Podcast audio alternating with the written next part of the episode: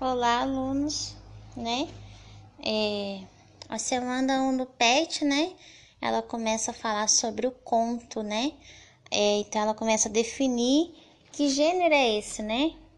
É, o conto, né? Ele é um tipo de texto narrativo, né? Ele faz parte dos textos narrativos.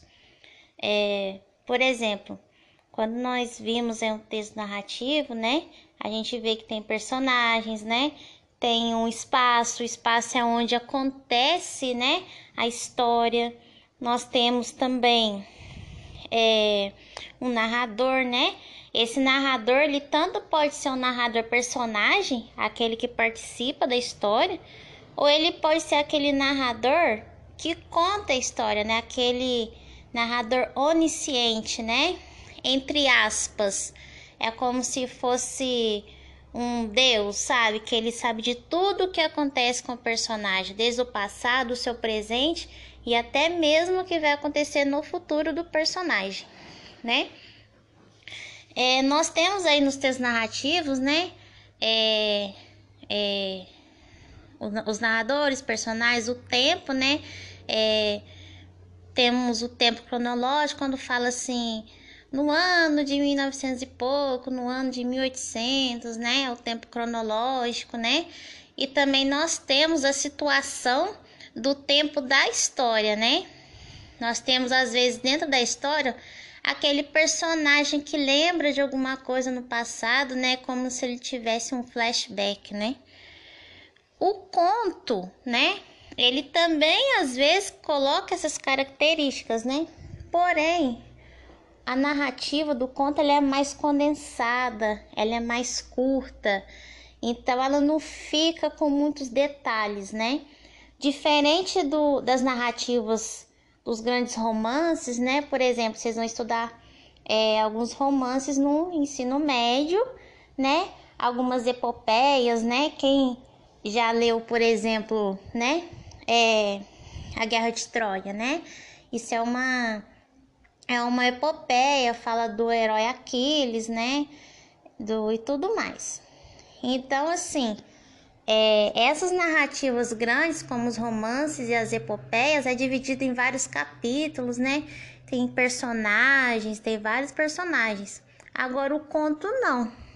O conto, ele já é um texto bem curtinho, focado às vezes em um personagem só, né? Em uma única história. Então ele não ele não é muito extenso, né? Ele é um texto bem curtinho. E nós temos assim, né? É, por exemplo, na estrutura do conto, né? Assim como todo texto narrativo, né? Ele tem uma introdução, né? O desenvolvimento do conto, né? É o desenrolar da história, né? É, e nós temos a conclusão, mas tem o porém aí, né? Antes talvez dessa solução final, nós temos o que chamamos de clímax. Clímax, né, é aquele momento auge, né, antes da solução de um conto. Vamos supor, quando nós assistimos um filme, né? Aí tem o começo do filme, né? Aí, por exemplo, às vezes acontece um problema lá no filme, né? E aquele momento tenso, né, onde o personagem está sofrendo aquelas angústias, onde, vamos supor, onde às vezes está dando tudo errado, né? Então, ele procura a solução. No conto, né, no texto, né, tem às vezes texto que tem um final. Agora tem outros textos que às vezes não tem o final, né, e deixa aí a cargo do leitor. É... Mais recentemente, deixa eu dar um exemplo, por um exemplo da ficção. É, não sei se alguém ouviu falar no filme O Poço, né? Que não tem o final para aquele filme, né? Fica a cargo de quem? Do, do telespectador, né? Colocar um final para aquele filme. Às vezes tem conto que é assim, que não tem o final, fica a cargo do leitor pensar o que, que aconteceu com aquele personagem. E nós temos vários tipos de contos, né? Nós temos os contos de fadas. Os contos de fadas aí, né? É bem presente aí para o público infantil, né? Ele é cheio de reis, rainhas, príncipes, né? Ele geralmente é caracterizado por aquele era uma vez e felizes para sempre, né? Acho que a maioria já leu aí um conto de fadas. Eu tenho o conto fantástico, né? O conto fantástico, por exemplo, ele ele coloca assim situações que está além da compreensão humana, né? Que não tem como você explicar, né? Por exemplo, no, no conto do da apostila, né? Da, da autora Marina Colassante. Quem aí conseguiu ler esse conto, né? A, o nome do conto é Entre a Espada e a Rosa, Marina Colassante, né? Lá ela fala da situação da princesa, a situação lá, a, o pai da princesa, né? Queria é, arrumar um conto, né? É, então, ela... então, esse conto Entre a Espada e a Rosa de Marina Colassante, ela fala da princesa, né? O pai querendo arrumar um casamento, né? Um casamento por por questões assim de é, de mercado, né? Então, ela não, ela não quer se casar porque ela acha, né, que ela tem o direito de se casar por amor.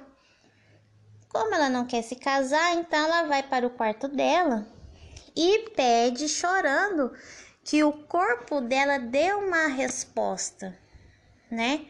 Então, no outro dia ela amanhece e está com uma barba enorme, né? Então, assim, é uma situação que está além da compreensão humana, né? Se vocês pensou, por exemplo, quando eu falava o sobrenatural, que está além da compreensão humana, né? Pode pensar também coisas assim que é do além, que a gente não tem uma explicação. Outra questão importante, né? É, temos também contos de terror, né? Temos vários tipos de contos. O conto de terror também, ele, ele geralmente esses contos não têm um final, né? Ele deixa e eles são bem curtinho, muito curtinho mesmo. Acho interessante vocês pesquisarem. Tem contos que são engraçados, né? Tem contos que são de mistérios, onde envolve um crime. Esses também poucos têm solução. Na semana 1 um do PET, né? É colocado o conto da cartomante, né? Um conto aí do Machado de Assis, né? Quem eu acho interessante quem procurou ler, né? Eu disponibilizei, por exemplo, no grupo é, a história em quadrinho, para quem gosta de história em quadrinho, esse conto na versão história em quadrinhos. Então, no próximo áudio, eu vou contar mais ou menos a história é, da A Cartomante de Machado de Assis.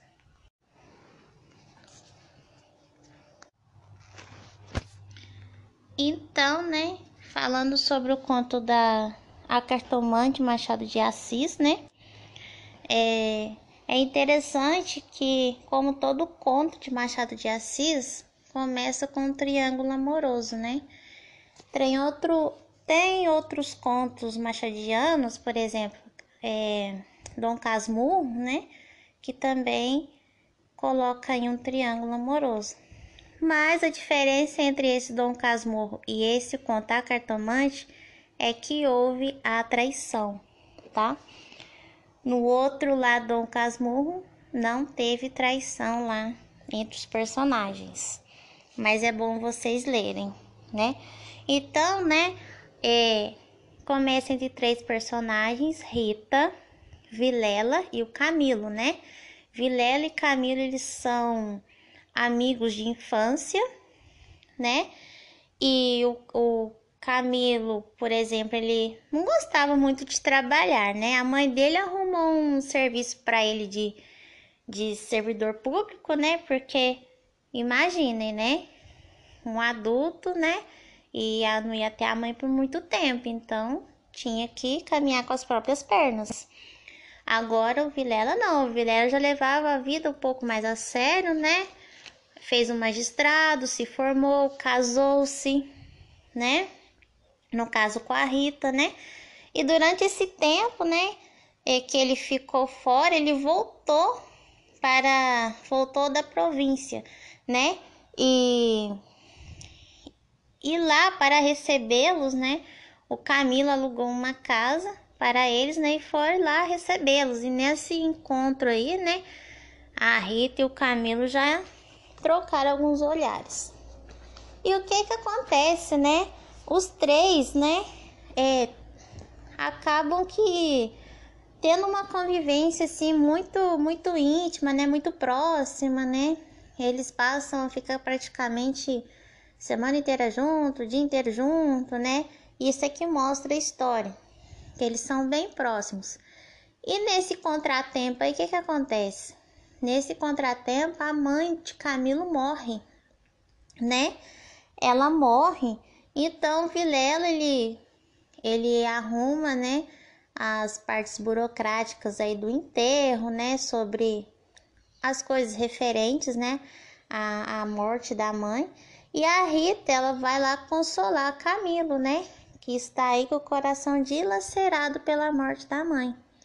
Só que o que que acontece? Ela acaba cuidando do coração dele demais, e os dois têm uma proximidade um pouco mais íntima, né? Eles acabam engatando um romance aí às escondidas. Então eles passam a se encontrar, né? E nesse encontro eles alugam, né, uma uma outra casa que é no fundo de uma é, de uma concomitante da da Rita. É assim, tem uma casa é, na frente, tem uma casa na frente onde mora uma mulher e atrás é o, é o lugar onde eles alugam para se encontrar. Só que o que acontece nesses encontros, né? Vai e vem, o Camilo, ele recebe uma carta anônima, né? E nessa carta anônima, a pessoa chama ele de imoral, né? Que ele é um traidor, né? E, e ele fica assim com medo, confuso, porque ele pensou e se o amigo dele descobrisse, né, toda a verdade, os mataria, né? Aí ele ficou com medo de descobrir. E qual a atitude dele? A atitude dele é se afastar de Rita, né? Mas por causa desse afastamento, a Rita vai procurar a cartomante. Então a cartomante entra aí na história. E lá, né, ela fala para a Rita que que Camilo a ama, né? E tudo mais. Só que que acontece? Na hora que a Rita confronta essas coisas que a cartomante falou para o Camilo, né? Ele confronta ela, né? Ele fala assim: e se for mentira, né? E se for verdade? Aí ele fala que não acredita no que a cartomante fala. Mas por que que ele fala isso? Tem um trecho do, do livro, né? Um trecho do, do conto em que fala que ele, quando ele era criança, né, ele acreditava muito em superstições, fábulas, tudo, não passava debaixo da escada de jeito nenhum, né? Tinha medo de ver gato preto, então ele acreditava nessas coisas, né? E com o passar do tempo, ele não que ele não que ele não acreditava mais, mas ele deixou isso um pouco de lado e ficou só por conta da religião. Como o próprio conto diz, né? É, a mãe dele colocou, começou a introduzir esses valores para ele, né? Para que ele é, pudesse, né? Se colocar. Mas o que que acontece? Ele não se sentia nem bem nem mal com essas crendices, essas superstições, né?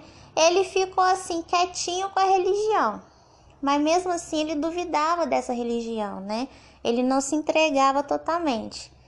Não quer dizer que ele não não acreditava totalmente ou acreditava. Ele ficava ali no meio termo, né? Então, assim, então ele começou a confrontar a Rita, porque de certa maneira, né, ele duvidava dessas coisas, né? Ele não tinha certeza, ele era muito cético, né, diante dessas questões sobrenaturais, né? Então, o que que acontece? É, com o passar do tempo, né, é, ele quando ele ainda estava afastado da Rita, eles tiveram alguns encontros, né? E o que que acontece? Durante esses encontros, ele falou para Rita que receberam uma carta, né? Que era para eles tomar mais cuidado, né? E o que que aconteceu durante esse meio tempo, né? O Vilela, que é o marido da Rita, ele começou a ficar mais quieto, mais sombrio, mais na dele, né? E a Rita e o Camilo ficou assim com o pé atrás, né? Falou assim, uai, o que, que será que tá acontecendo? Então, o, a Rita falou assim, será que é bom a gente procurar saber? Aí o Camilo fala assim, não, deixa como está. Quando foi no outro dia, né? No outro dia, assim, depois desse encontro, o Camilo recebeu uma carta de Vilela, né? O Vilela pediu para que ele fosse à sua residência, porque queria falar com ele às pressas. Aí o Camilo ficou atordoado. O que será que ele quer falar comigo? Será que ele descobriu? Né? O que que aconteceu? O ele saiu e no meio do caminho vieram vários pensamentos, né? Ele preocupado, ele nervoso, ele com medo. Então vinham as imagens, né, daquela frase: "Quero falar com você às pressas", né? Ele fica assim: será que ele ficou, ele ficou com medo, né? E aquelas coisas, aquelas superstições que, que ele duvidava, né? Lá com o tempo começou a vir assim à tona, né? Ele lembrava da mãe dele falando, né? Das coisas que aconteciam.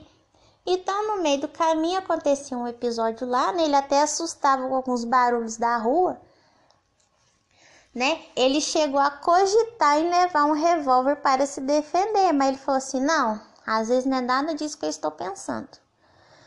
Aí ele indo no meio do caminho, né? Ele olhou para uma casa que era a casa da cartomante. Ele pensou: entra ou não entra? Resolveu entrar. Então ele chegou lá, a cartomante falou para ele, ele se sentar, né?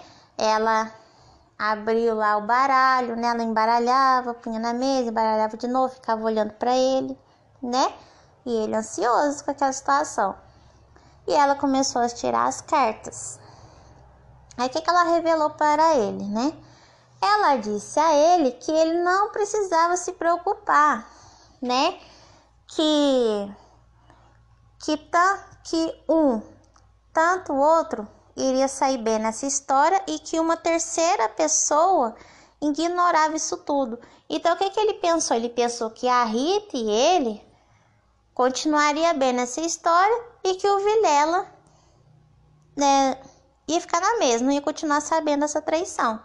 Então ele se sentiu aliviado, pagou a cartomante e foi a caminho, né? A caminho da casa de Vilela. Então, né? Chegando lá, ele subiu as escadas, né? O Vilela, ele bateu a porta, o Vilela convidou para entrar e disse para Camilo ir até um cômodo próximo. Chegou lá, né? O viu que a Rita estava toda ensanguentada. Nesse momento não deu nem, nem tempo dele expressar, né, aquele sentimento. Porque o Vilela já agarrou ele no colarinho e atirou duas vezes em Camilo. Nisso acaba o conto. Então, olha só, né? A história completa nos faz pensar, né? é, sobre a, o papel da cartomante, né? Será que de fato, né? É, assim, porque ela errou, Será que ela errou ou será que ela fingia? Porque se a gente for ler a história, lá no quarto onde eles moravam, lá onde, ele, onde a Rita e o Camilo se encontravam, né? Na frente morava uma mulher. Quem sabe, né? A gente não sabe, mas quem sabe não era essa mulher que se passava pela cartomante ou eu acho que ela não se passava, mas talvez ela contava o que acontecia ali entre eles para essa tal cartomante, porque a cartomante morava próximo da onde eles se encontravam. Então pode ser que eles sabiam de toda a história. Então o conto faz a gente pensar um monte de coisa, né? E o autor, né? Ele quis defender, né? Que essas coisas não existem, né? Quis defender é, que poderia ter um plano ali por trás dessa história toda, porque pelo resultado não deu certo. Então, né, depois do resumo aí do, do conto A Cartomante, a gente começa aí as questões do número 1 ao 4. Atividade número 1, por exemplo, né, ela pergunta: segundo o trecho apresentado, Camilo, ainda criança, preferiu não acreditar em nada? Desde criança desprezava superstições? Diante do desconhecido, preferiu ficar indiferente? Era crédulo, apesar de negar qualquer fé. Negava qualquer envolvimento com a religião. Então, olha, se a gente for parar para pensar lá no trecho, né? Ela fala assim: não queria arrancar-lhe as ilusões. Também ele, criança, e ainda foi supersticioso. Teve um arsenal inteiro de crendices, que a mãe lhe incutiu e que aos 20 anos desapareceram. No dia que deixou cair toda essa vegetação parasita e ficou só o tronco na religião. Então, olha só, não poderia ser a letra A nem a letra B, porque, tipo assim, quando criança, ele acreditava nessas coisas, né? Porque a letra A ela afirma que ele não acreditava. E a B também fala desde criança. Não. Ele, desde criança e até um pouquinho depois, segundo o trecho aí, ó, ele acreditava sim um pouco nessas superstições e crendices. Então, a letra A e a B a gente elimina né? A C, diante do desconhecido, preferiu ficar indiferente? Olha, vamos aguardar sair um pouquinho, vamos ver a D. Era crédulo, apesar de negar qualquer fé. Essa letra D, ela é um pouco incoerente. Pois se uma pessoa é crédula em alguma coisa, não tem como ela não ter fé. A pessoa que tem fé em algo, ela acredita naquilo. Então, a D descarta. Ela é um tanto até incoerente. Negava qualquer envolvimento com a religião? Olha, segundo o trecho, ele fala que ele largou a vegetação parasita, né? E ficou só o tronco da religião. Ou seja, ele largou isso, mas a religião ele continuou assim um pouco é, envolvido. Por ele duvidava, né? Ele não era aquela pessoa é, fanático, né, religiosa. Ele, apesar das coisas ali no envolvimento, o que ele escutava sobre religião, ele não era incrédulo totalmente. Ele as coisas que ele ouvia, ele ficava com o pé atrás. Então ele duvidava. Isso não quer dizer que ele é, não se envolvia. Então é importante, né, colocar aqui que também há no trecho aqui que o autor fala assim: é, e digo mal, porque negar é ainda afirmar, e ele não formulava incredulidade diante do mistério, contentou se levantar os ombros e foi andando. Então, assim, é, ele, ele não negava aquelas coisas, né? Ele também não afirmava, ele duvidava daquilo. Então ele ficava o quê? Indiferente, ele dava de ombros e, continu e continuava seguindo a vida. Então é a letra C, diante do desconhecido, preferiu ficar indiferente. Porque como ele não sabia explicar tais situações, ele não tinha assim uma explicação, né? Ele não sabia se era verdade ou se era mentira. Então ele ficava indiferente com aquilo. Atividade 2. No dia em que deixou cair toda essa vegetação parasita, a expressão destacada vegetação parasita refere-se a crendices, ensinos, ilusões, mistério ou religião. Então, né, uma dica aqui, né, de interpretação de texto, né, é que quando nós temos o termo essa, né, é porque está se referindo a algo que já foi dito.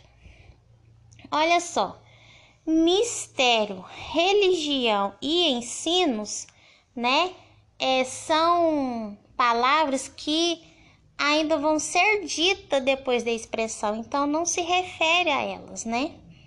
Então, o que sobrou? Sobrou ilusões e crendices.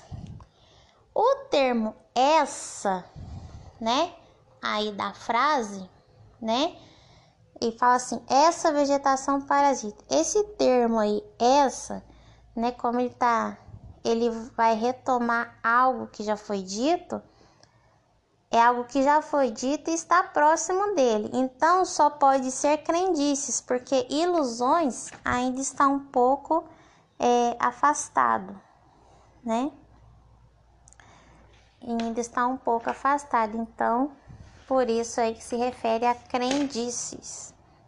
A atividade 3, que a mãe lhe incutiu e que aos 20 anos desapareceram. De acordo com o contexto, a palavra destacada significa então, se a gente for ver o contexto ali, né?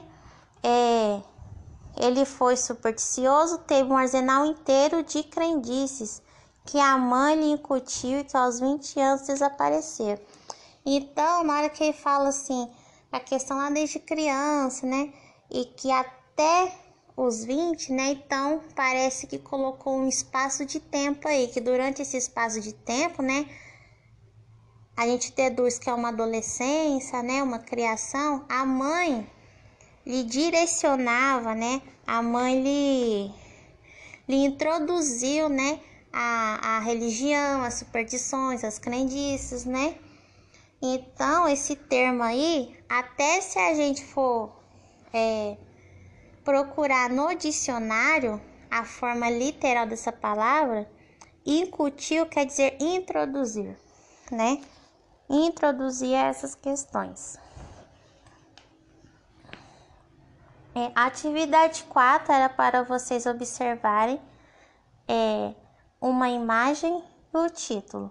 A imagem, né? A imagem parece ser de uma cartomante, né? E, a, e o título é Grandes Olhos, Sonsos e Agudos.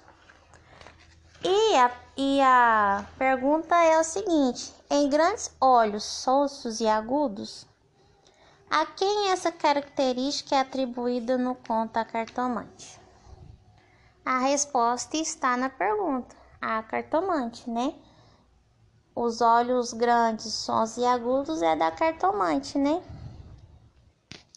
Quais palavras caracterizam a palavra olhos? Então, o que, que a gente retoma aqui? O que, que é caracterizar? Colocar uma qualidade, colocar um defeito, né?